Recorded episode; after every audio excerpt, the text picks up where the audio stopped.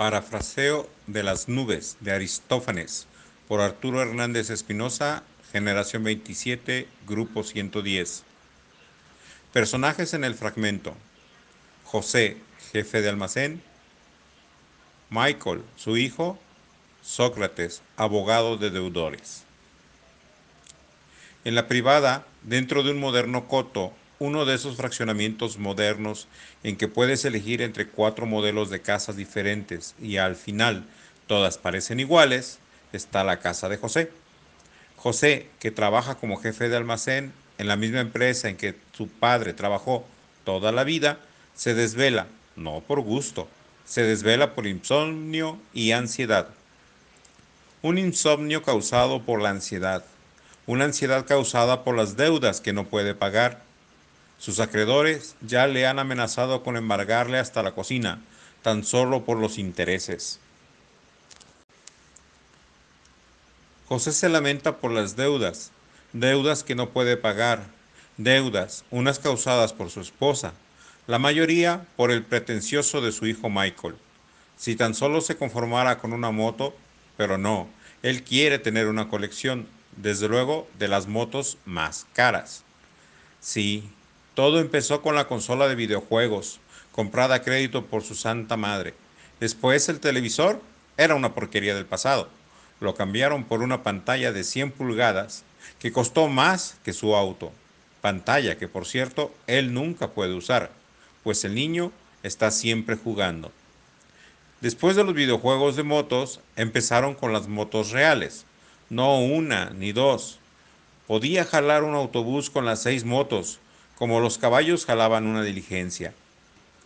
Mientras Michael dormía plácidamente y soñaba que ganaba la carrera de motos de su ciudad, José se estrujaba los sesos por encontrar la forma de escapar de sus acreedores. Miró la casa, la casa de enfrente, sin lujos ni adornos, una casa muy adusta. En ella vivía Sócrates, el abogado más sobresaliente de la ciudad, famoso por ayudar a los deudores a postergar indefinidamente el pago de sus deudas o a cobrar deudas que ni siquiera existían. Sócrates, maestro de noveles abogados. José pensó que esa era la solución. Enviaría a su hijo a aprender del gran Sócrates cómo lograr envolver y engañar a sus acreedores para no tener que pagar sus deudas.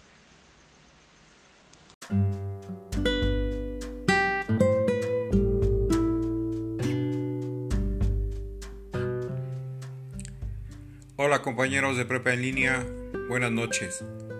Terminé el ensayo sobre el tema Los principales retos de la lectura en México en la era de Internet. Me gustaría comentarles los siguientes puntos.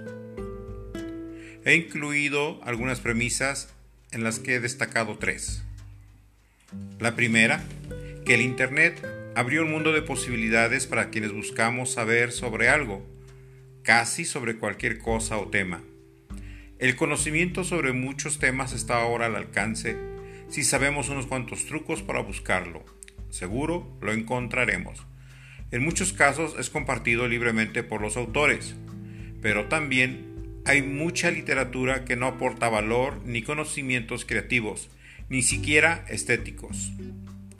Un problema y un reto para padres y maestros y todos aquellos que están a cargo de guiar a la niñez y a la juventud en su educación es motivarlos y enseñarlos a hacer búsquedas y lecturas productivas, lecturas formadoras de las diferentes y muy necesarias aptitudes, actitudes y virtudes para el trabajo, para el desarrollo y sobre todo para convertir a esos niños y jóvenes en adultos valiosos para la sociedad y para sí mismos.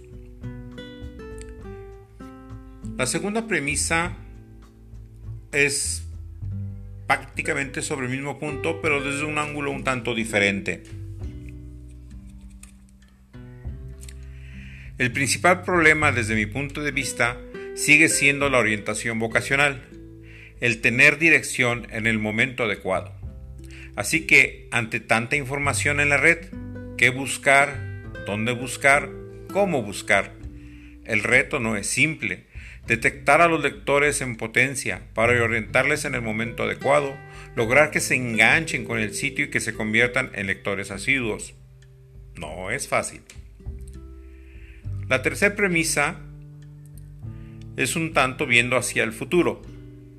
Creo que debemos preocuparnos por enseñar a escribir a los niños, a escribir y a entender el significado de cada signo y símbolo gráfico, a entender su relación y significado al transportar estos signos y símbolos a sonidos.